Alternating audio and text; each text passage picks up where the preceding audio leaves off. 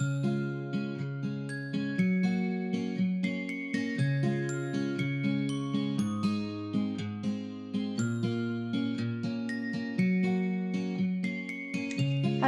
und ganz herzlich willkommen hier beim Podcast Erfolgreich und selbstbewusst älter werden. Dein Podcast mit Herz und Gefühl. Mein Name ist Karin Wittig, ich bin hier der Host und ich freue mich, dass du wieder mit dabei bist. Heute möchte ich über einen Zeitungsartikel mit dir sprechen. Und zwar war der vor kurzem bei uns in der Tageszeitung und ich war völlig überrascht, weil Stefanie Stahl, also der Name hat mir was gesagt, die hat mehrere Bücher geschrieben. Zum Beispiel das, das Kind in dir muss Heimat finden. Also ich habe das Buch hier im Regal, aber ich habe es noch nicht wirklich durchgelesen. Und jetzt habe ich aber diesen Artikel gelesen. Das war eine ganze Seite. Und ich war völlig überrascht, weil es trifft eigentlich, oder nee, nicht eigentlich, es trifft zu 100 Prozent das, was ich bei Bob Proctor gelernt habe. War ich sehr überrascht, weil Psychologen ja manchmal einfach so ein bisschen eine ganz andere Einstellung haben. Aber wenn ich das jetzt gerade mal so ein bisschen durchgehe, wenn ich das nochmal lese, dann steht da zum Beispiel, man muss nicht Opfer seiner Kindheit bleiben. Und genau das sagt der Bob. Der Bob sagt, deine Vergangenheit bestimmt nicht deine Zukunft. Und ähm, die Stefanie Stahl hat ein Wort kreiert, das heißt normal gestört. Und ähm, ich finde es eigentlich ziemlich genial, weil es einfach das ausdrückt, dass jeder von uns seine Baustellen hat und vor allem alles, was wir mitbringen an Prägungen und Glaubenssätzen, das stammt ja wirklich aus unserer Kindheit. Und wenn ich das jetzt ähm, weiterlese, was sie da schreibt, da geht es zum Beispiel ähm, um, um das Wort Schattenkind und dann schreibt sie, das ist eine Metapher für Prägungen, die wir in der Kindheit erfahren haben. Und das ist das, was bei der Lehre nach Bob einfach im Unterbewusstsein gespeichert ist und ähm, dass halt viele Menschen mit diesen Glaubenssätzen, zum Beispiel der bekannteste ist ja eigentlich, ich bin nicht gut genug, das hast du nicht in deinem Bewusstsein, aber in deinem Unterbewusstsein ist es völlig abgespeichert. Und ähm, bei ihr sind es praktisch die Schattenkinder. Und auch darum, wie man das praktisch drehen kann. Und dann sagt sie, das finde ich auch sehr spannend, Glaubenssätze sind die Programmiersprache unseres Selbstwertgefühls. Genau darum geht es ja eigentlich, dass das Selbstwertgefühl auch im Unterbewusstsein sitzt. Du hast da nicht direkt Zugriff drauf, sonst wäre es ja einfach, das zu ändern, sondern du merkst es einfach an, an anderen Dingen. Aber ähm, sehr spannend. Und ähm, irgendwo war ein Satz, das muss ich auch noch mal gucken, wo ich den habe, weil, mh, mm, also da geht es letztlich darum, dass man im Prinzip, dass diese Glaubenssätze, ach genau, es ist wichtig zu erkennen, dass Glaubenssätze nie etwas über das Kind aussagen, sondern immer über die Eltern. Und da geht es jetzt nicht darum, dass man Eltern irgendwie schlecht macht oder dass man da die ganze Schuld oder was drauf lenkt, weil die machen jede, alle Eltern wollen immer nur das Beste für ihre Kinder. Das ist gar keine Frage. Das sind ja Dinge, die man auch nicht bewusst macht. Aber das fand ich ähm, sehr spannend, sondern dass diese Glaubenssätze wirklich mehr oder weniger von den von die Eltern übernommen worden sind. Und ähm, sie ist ja Psychologin und bei ihr suchen ja viele Menschen Hilfe, die einfach da sich an irgendwelche Grenzen befinden oder das Gefühl haben, sie brauchen Hilfe. Und ähm, ja, sie sieht das Ganze von der psychologischen Seite. Ich kenne jetzt das ganze Mindset-Thema eher in Bezug aufs Business. Und da geht es darum, dass wir halt ganz oft so klassische Erfolgsverhinderer in unserem Unterbewusstsein eben haben. Letztlich ist aber die Geschichte die gleiche, nämlich dass es alte Prägungen und Glaubensmuster sind, die so tief in uns verankert sind und ähm, wo man wirklich Durchhaltevermögen braucht und auch ein bisschen Geduld, dass man das praktisch drehen kann. Das ist möglich, aber ähm, es geht nicht von heute auf morgen und es geht fast nicht, wenn man das alleine macht. Oder sage ich mal so, es ist wesentlich einfacher, wenn man so einen Prozess in einer Gruppe durchlebt, wo man sich gegenseitig unterstützen kann. Und ähm, also in meine Augen oder nach meiner Erfahrung funktioniert es nicht, wenn du ein Buch hast und dir da was durchliest, weil du bist einfach nicht so konsequent. Das sind ja auch wieder deine Paradigmen, die dich dann davon abhalten. Aber auf jeden Fall fand ich das ähm, richtig spannend, weil ich das so nicht auf dem, auf dem Schirm hatte, dass sie praktisch ja letztlich genau die gleiche These vertritt. Genau. So, ein zweites Thema, das wollte ich kurz ansprechen und das betrifft oft uns Frauen, nämlich dass man davon ausgeht, dass eigentlich jeder von uns so ein Stück Garten oder Stück Land gekriegt hat. Und jetzt liegt es halt an dir, was du aus deinem Stück Garten oder aus deinem Stück Land machst. Und bei vielen Frauen ist so, die kümmern sich liebevoll um alle anderen Gärten. Was weiß ich, du hast Kinder, du hast einen Partner, du hast Eltern, nach denen du vielleicht noch gucken musst, du hast Schwiegereltern. Und bei alle gehst du häufig oder einfach regelmäßig den, ja, den Garten, die Wiese, du rupfst Unkraut raus, du guckst, dass das alles ordentlich aussieht, du pflegst das Gärtchen. Und irgendwann kann sein, muss nicht, aber irgendwann kann sein, dass du plötzlich feststellst, dass dein eigener Garten ziemlich ja, vertrocknet ist, sage ich mal so.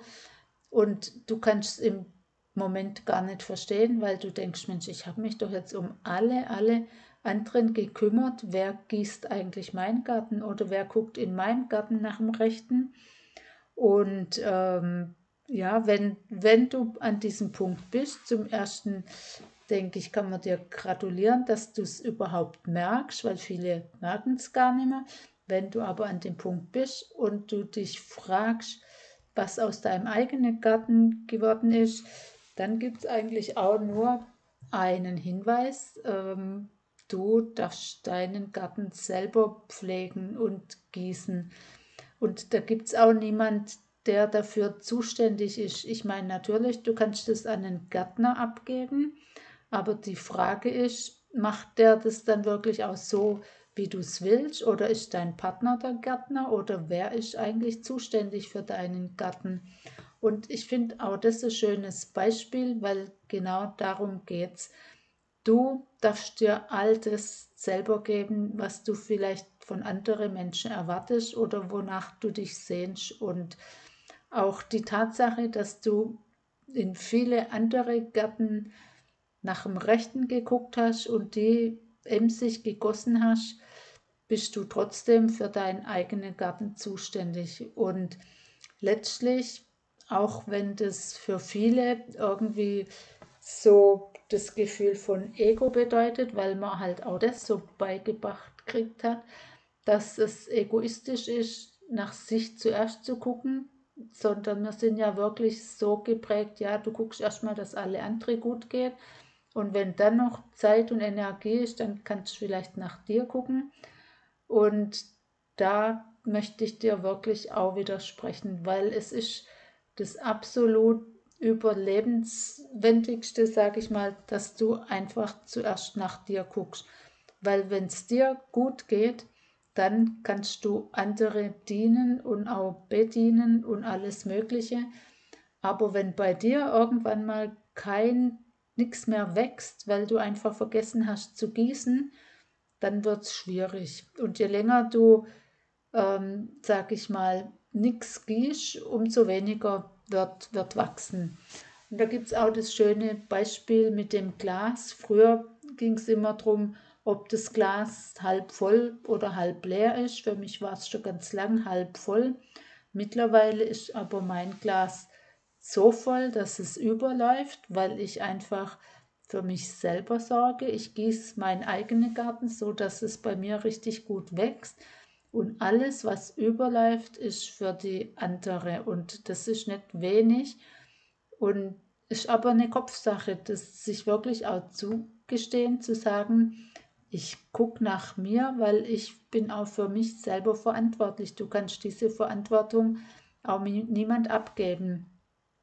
Und im Prinzip ist auch das Gleiche, wie wenn du im Flieger sitzt und diese Sauerstoffmasken runterfallen. Auch da heißt zuerst machst du dir selber drauf und dann hilfst deinem Nebensitzer oder deine Kinder, wie auch immer. Das fand ich früher auch schwierig, weil ich dachte habe, nee, erst musst du doch gucken, dass deinem Kind irgendwie gut geht. Aber mittlerweile denke ich, du hast viel mehr Kraft, sage ich mal, wenn du einfach, also es ist ein Gesetz, guck nach dir selber und dann kannst du alle andere helfen. Und genau, das hat sich, das hat sich bewährt.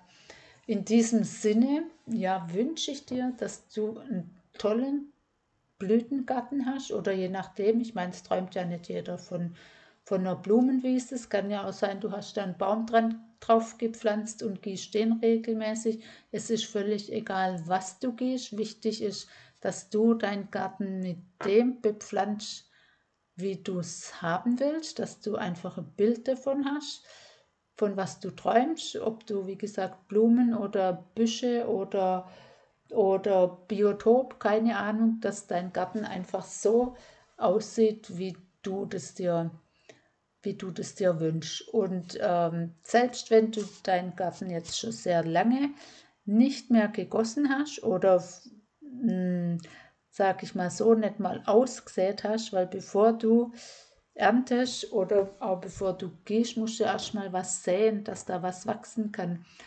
Aber das wollte ich sagen, es ist nie zu spät und du kannst jeden Tag damit anfangen. Und immer, wenn du säst und entsprechend gehst, wird irgendwann was wachsen. Auch das ist so sicher wie das Amen in der Kirche.